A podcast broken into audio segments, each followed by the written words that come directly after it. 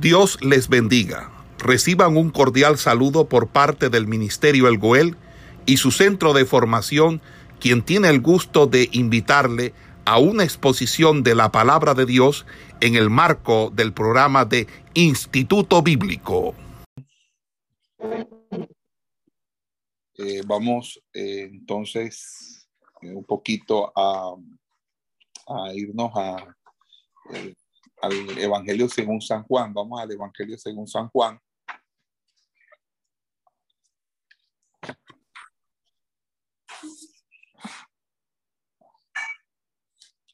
Y vamos, eh, Evangelio según San Juan, capítulo 1. Y pues leemos así. Eh, voy a leerles a ustedes el texto.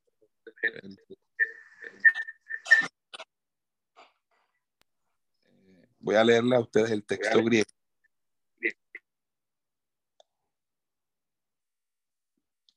Y eh, con la lectura del texto griego voy a inmediatamente a traducir y a explicar. Amén.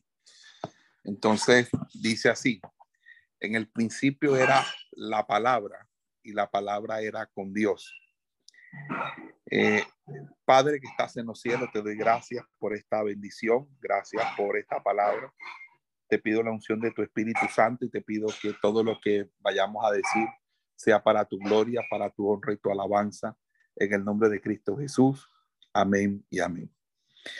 Bueno, mis amados hermanos, vamos a iniciar con el prólogo del Evangelio según San Juan.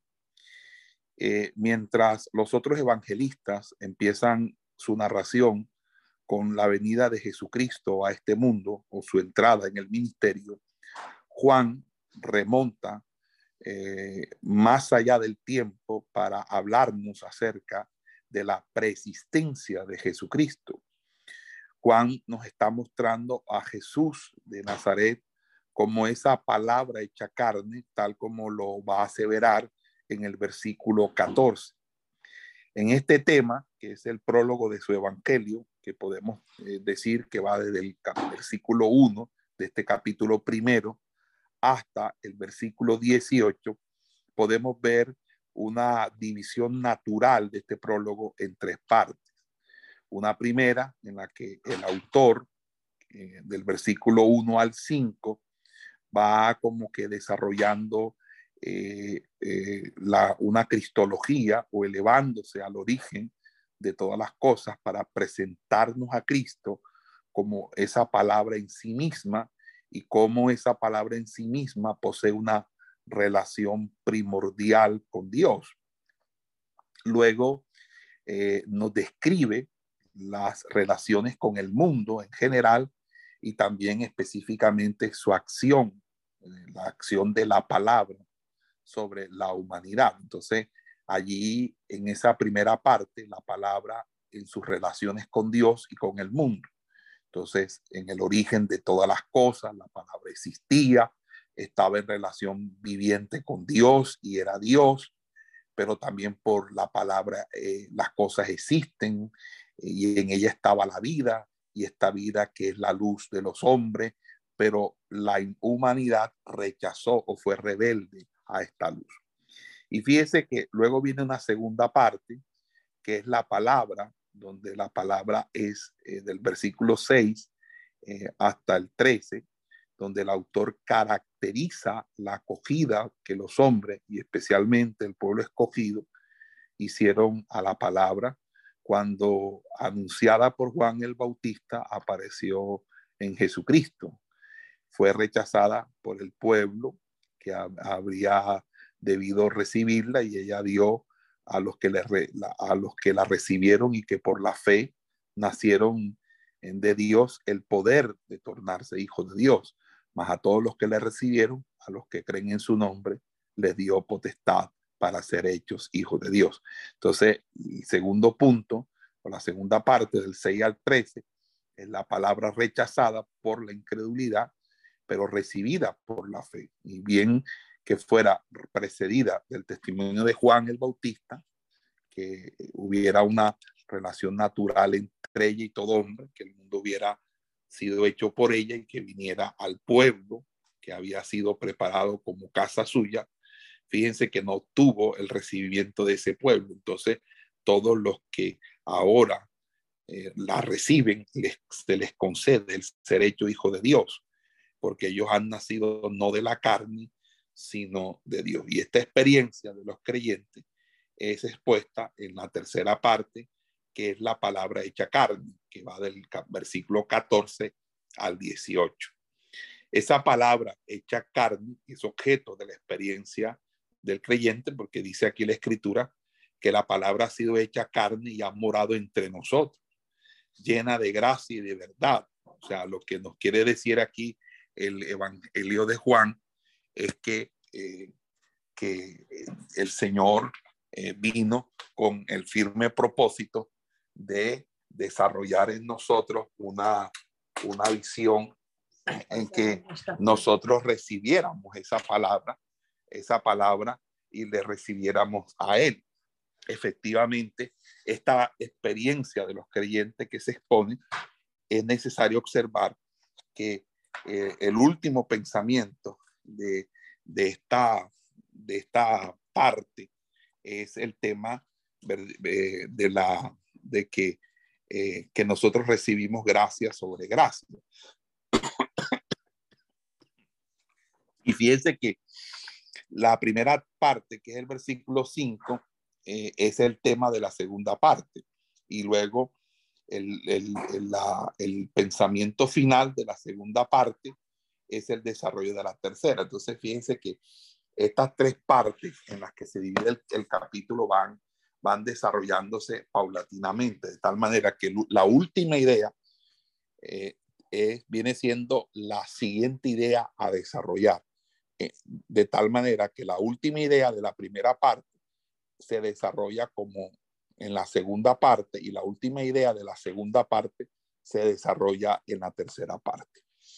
En ese orden de ideas, Juan nos eleva, así como en, esa, en una espiral, eh, que, eh, que ya nos, nos muestra, el versículo 5 nos muestra ya en términos generales a Jesús aparecido en carne y rechazado por los hombres que le hicieron morir. Y en la segunda parte, que la va del versículo 6 al 13, eh, nos presenta el papel de Cristo persistente bajo el antiguo pacto y obviamente eh, por el testimonio de Juan el Bautista, que también lo mismo hace en los sinópticos, especialmente en Marcos capítulo 1. Eh, lo otro que vamos a considerar, que me parece importante, son las primeras palabras del Evangelio de Juan, cuando dice, en el principio era la palabra. Ese en el principio era la palabra, recuerdan las primeras palabras del Génesis. En hebreo es Berechit bara Elohim. En el principio era, eh, eh, en el principio creó Dios los cielos. En el principio creó Dios, en el principio creó Dios. Berechit bara Elohim. Entonces, Shamayim, los cielos de Edhar, la tierra. Entonces, aquí dice en Arge genjo logos. En el principio era el logos o la palabra. Es decir, hay como una especie de similitud entre el primer versículo del Evangelio de Juan con el primer versículo del libro de Génesis. Y no se trata de una sencilla semejanza en los términos, sino que hay una profunda analogía. Si el Génesis cuenta la creación del universo, el Evangelio está creando, describiendo la creación de la, de, la, vida nueva, de un mundo, del mundo moral, de la nueva vida, de la nueva creación. Allí comienza la nueva creación.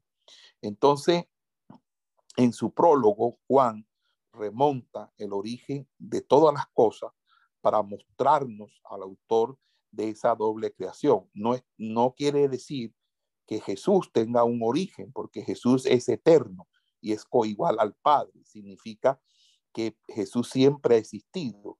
Jesús no tiene un principio, tampoco tiene un final. Jesús no es el arcángel Gabriel o el arcángel Miguel, como algunos, algunas sectas lo, lo mencionan. Jesús es Dios, es eternamente Dios o igual a Dios. Entonces, en ese orden de ideas, Juan remonta el origen de todas las cosas para mostrarnos al autor de esa doble creación. Y entonces las palabras en el principio nos llevan al pensamiento más allá de la primera creación. Juan no nos está diciendo aquí que la palabra misma fuera entonces creada, sino que ella era en el momento en que todas las cosas fueron creadas. Es decir, que hay que la palabra está anterior a toda creación y por consiguiente al tiempo mismo, lo cual significa que la palabra, que en este caso es una forma eh, ah, de hablar del Señor o de Cristo, es está por fuera del tiempo. Cristo no, eh, en ese sentido, en el sentido de Dios Espíritu, no está limitado en tiempo ni espacio. Y esto es lo que realmente designa lo eterno. Y lo eterno es eh, precisamente el que cumple esta categorización de no estar supeditado al tiempo, no tiene ni principio ni fin, es el alfa y el omega, el principio y el fin, no porque tenga un principio y un fin, sino que todo ha tenido un principio y todo tiene un fin, pero Él está más allá de ese principio y ese fin, porque Él es eterno. Entonces, si el pensamiento de la eternidad no estuviera implicado en los términos mismos de que se sirve el Evangelio de Juan, entonces se presentaría como una consecuencia de la naturaleza divina atribuida a esa palabra, a ese logos. Y por lo demás, esta idea de la persistencia eterna del Hijo de Dios no es una especulación metafísica del, apóstol Juan, sino una verdad una verdad doctrinal que está claramente enseñado en todo el Nuevo Testamento. Vamos a buscar y quisiera que alguien me ayudara con los textos bíblicos. Y si pueden buscar rápido, vamos a buscar Colosenses capítulo 1, verso 17. Si hay alguien que me lo puede ayudar a buscar, se lo agradecería. Colosense, carta del apóstol Pablo a los Colosenses, capítulo 1, versículo 17.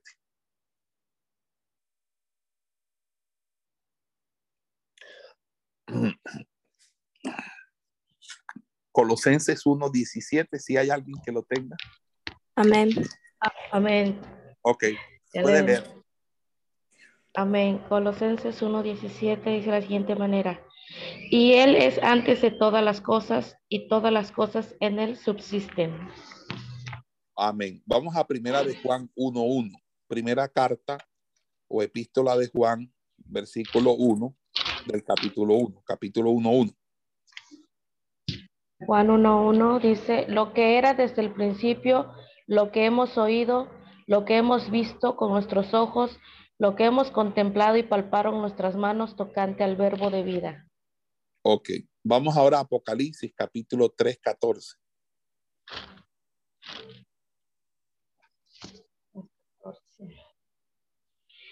Y escribe al ángel de la iglesia en la Odisea, he aquí el amén, el testigo fiel y verdadero, el principio de la creación de Dios, dice esto. Amén. Entonces, fíjense que allí es donde nosotros nos damos cuenta, mis amados hermanos, de que eh, realmente eh, hay una, eh, una clara verdad enseñada en todo el Nuevo Testamento acerca de la persistencia de Cristo. Y también eso lo va a afirmar el mismo Jesús en el Evangelio. Entonces hay unas declaraciones de Jesús en este Evangelio que vamos a estudiar que tienen que ver precisamente con esta enseñanza. Vamos a buscar Evangelio según San Juan, capítulo 6. Evangelio según San Juan, capítulo 6, versículo 62.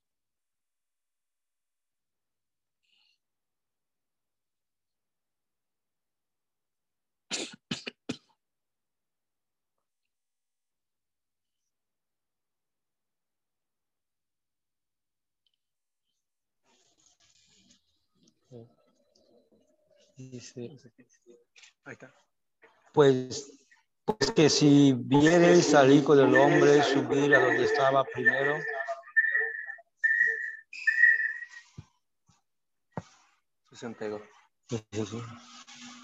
Subir a donde estaba primero. Juan capítulo 6, Evangelio según San Juan 6, 62. Perdón.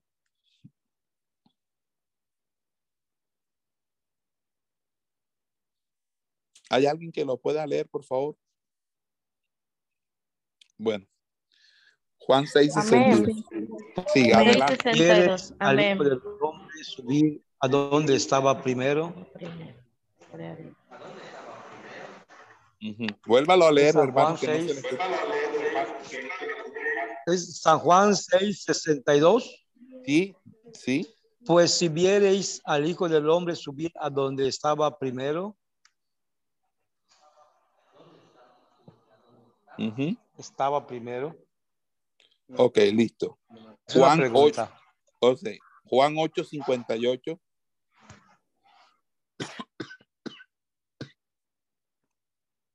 Perdón. Juan 8:58 dice, Jesús le dijo, de cierto, de cierto os digo, antes que Abraham fuese, yo soy.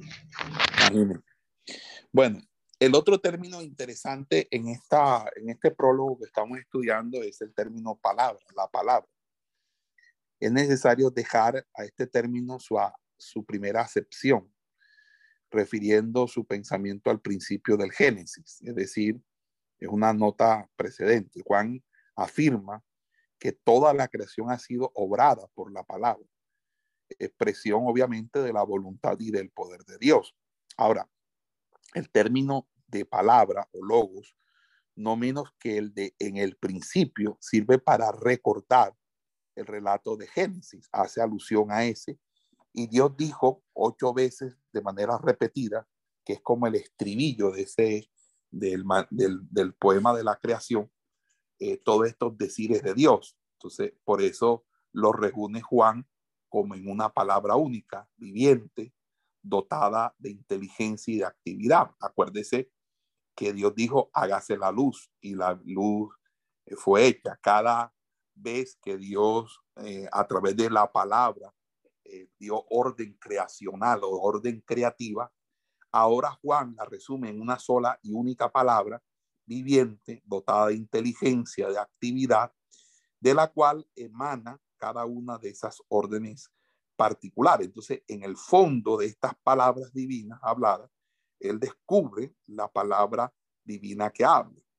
Pero mientras aquellas resuenan en el tiempo, esta existe por encima y fuera del tiempo. Por eso Juan fue llevado a concebir como una persona esa palabra eterna, por lo cual tuvieron lugar la creación y todos las y todas las revelaciones divinas. Entonces, el Antiguo Testamento comprendido a la luz de las enseñanzas de Cristo, de, de su maestro, le suministró esa idea. Entonces, Juan entendió y muchos de sus datos conducen en efecto a la noción de la palabra que hallamos en el Evangelio eh, de Juan.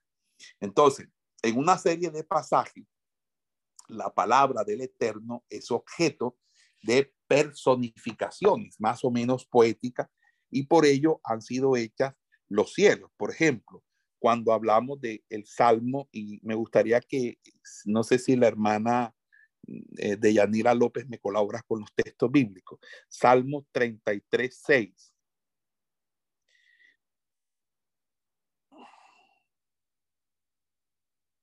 Salmo 33, 6.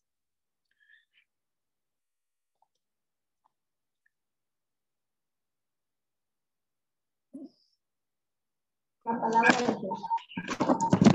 Amén. Salmo 33, 6. Dice, por la palabra de Jehová fueron hechos los cielos Ok, fueron hechos y los todo cielos. el Muy bien. ejército de ellos con el aliento de su boca. Ok. Bueno, también en el Salmo Sí, sí, sí. 107, hermana de Yanira, Salmo 107, 20, dice que Él envía la palabra a los que están en angustia y ella los sana. Salmo 162, Salmo 107, 20. 107, Como 20. un feedback que se hace allí. Hay como un sonido de feedback, no sé por qué. Entonces, eh, la palabra, según el Salmo 107, 20, que envía Dios a los que están en angustia, los sana, dice Salmo 107, 20. Eh, también el salmista en el capítulo 147, 15, dice que Dios envía la palabra sobre la tierra y dice y corre con rapidez. Inclusive el mismo Isaías, el libro del profeta Isaías, capítulo 55, versículo 11, dice que, que toda, toda palabra que sale de la boca de Dios no vuelve a él vacía, ¿verdad? Eh, en el texto hebreo dice, saliendo de la boca de Dios, ejecuta su voluntad y lleva a buen término aquello a lo que la envió. Aún, eh, fíjense que cuando uno ve en los libros de los profetas, eh, las palabras de Dios es presentada como el órgano de las revelaciones divinas. Eso lo vemos tanto en el libro del profeta Jeremías, como el libro del profeta Isaías, como en el libro del profeta Ezequiel. Aún desde la cautividad, los mismos doctores que interpretaban las escrituras, los doctores judíos, consideran las acciones o estas acciones atribuidas a la palabra divina como una obra de un agente permanente y personal al que nombraba la menra. Menra en hebreo significa palabra, palabra de Jehová.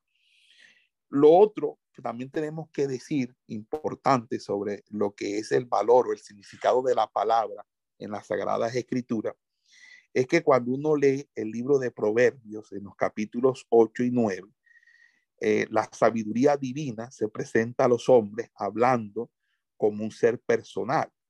Eh, dice, por ejemplo, que el Eterno me poseía desde el principio antes de sus obras. Eh, fui establecida desde la eternidad, eh, antes del origen de la tierra, dice, por ejemplo, eh, en el capítulo 8, verso 22. Cuando él disponía los cielos, allí estaba yo. Entonces, la misma noción de la sabiduría personificada se ha desarrollado más tarde entre los judíos, como, como se ve por diversos pasajes de aún de textos apócrifos eh, que también hacen mención de esa, de esa, de, de, esa mismo, de ese mismo señalamiento. Sin embargo, pues no me voy a referir a esos libros apócrifos porque realmente no tienen autoridad bíblica, pero la Biblia sí, en lo que, en lo que cabe de la palabra inspirada por el Espíritu Santo en el Antiguo Testamento, habla de la menra, la, la, la palabra de Dios, y habla de la sabiduría de Dios, la sabiduría de Dios. Lo tercero que podemos decir acerca de esta palabra es que eh, eh, son dos verdades en apariencias contradictorias. Son enseñadas en todas las escrituras. Por, una parte, Dios, el Dios invisible, inaccesible, jamás se ha manifestado a los hombres eh, de una manera visible, porque la Biblia dice, nadie vio jamás a Dios. Eso lo dice el versículo 18. Ningún hombre puede ver a Dios y vivir, dice Éxodo ciertamente. Eh, pero por otra parte, la Biblia relata en todas las épocas de la historia de Israel diversas teofanías. Eh, cuando yo hablo de teofanía, estoy hablando de apariciones de Dios, manifestaciones de Dios visibles. Las teofanías casi siempre son manifestaciones de Cristo en el Antiguo Testamento.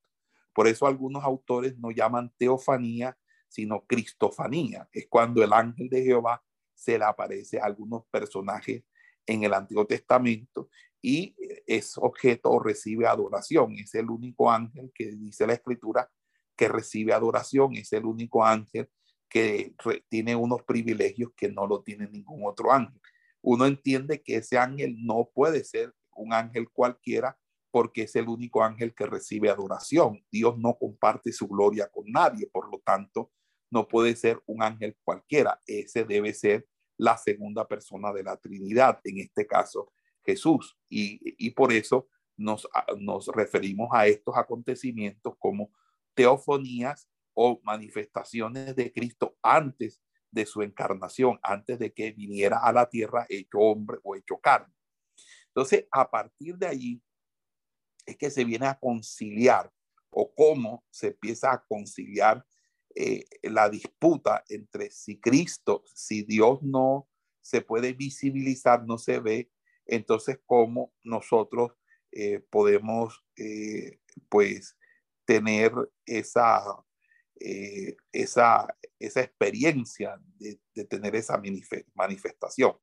Entonces, por la manifestación de, un ser, de, de, un ángel, en Génesis 22, 15 se le llama el ángel del eterno. Vamos a leer Génesis 22, 15. No sé si habrá un hermano que sea rápido para buscar textos bíblicos eh, y que me colabore, pero que no tenga un sonido que haga feedback. Eh, no sé, o si hay un hermano del Goel aquí que esté aquí en clase que me ayude a buscar rápidamente en los textos bíblicos. Eh, Génesis,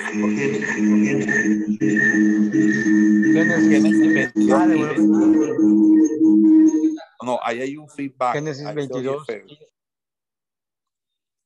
No sé si hay un hermano que no tenga feedback. El feedback se da cuando uno aprende eh, o están cerca dos, dos personas que están conectadas a esta misma señal. Hermana Eunice, la escuchamos. Génesis 22, 15. ¿Qué dice?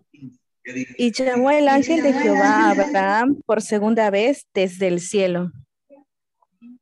¿Sí se escuchó bien? Repítame, por favor. Amén. Y llamó el ángel de Jehová a Abraham por segunda vez desde el cielo. Ok. En Isaías, ahí se llama el ángel del Eterno. En Génesis 22, 15. En Isaías 63, 9 se llama el ángel de su rostro. Vamos a ver Isaías 63, 9. Amén.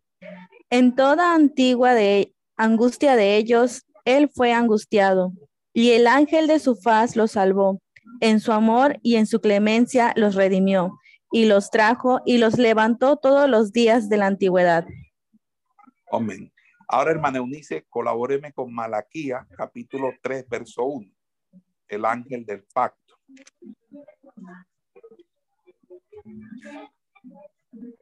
Malaquías, ¿qué? Perdón capítulo 3, verso 1. Malaquías 3.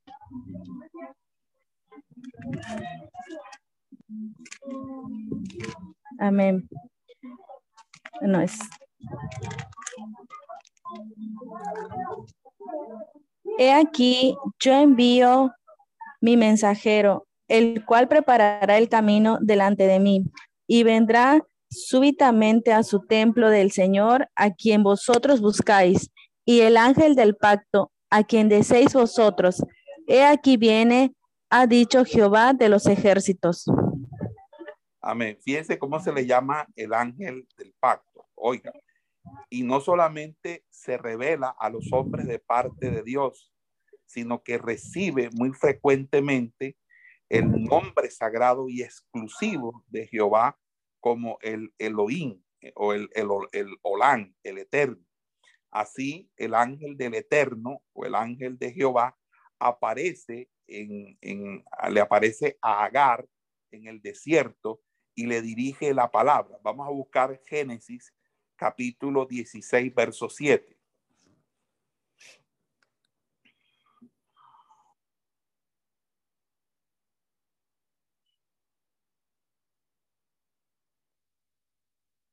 Génesis 16, 16, 7, hermana Eunice. Génesis 16, 7 y luego me salta al 3. Amén. Génesis 16, 15, me dijo. 7. 7. Ok. Y la halló el ángel de Jehová junto a una fuente de agua en el desierto, junto a la fuente que está en el camino de Sur, de Shur. Ok, y ahora le hace en el 13, ¿cómo llama Agar a ese, a ese, a ese ángel? Entonces llamó el ángel de Jehová que con ella hablaba. Tú eres Dios que ve, porque dijo, ¿no he visto también aquí al que me ve? Ok, o sea que llamó al el nombre del Eterno que se hallaba, tú eres el Dios que me ve. O sea, esa misma revelación divina eh, por el ángel que se llama el Eterno es a menudo referida en las escrituras. Hay varias, varias, muchas, muchas, muchas. Pero una de las más significativas es la que encontramos en Éxodo. Vamos a buscar de eh, hermana Eunice, Éxodo capítulo 23.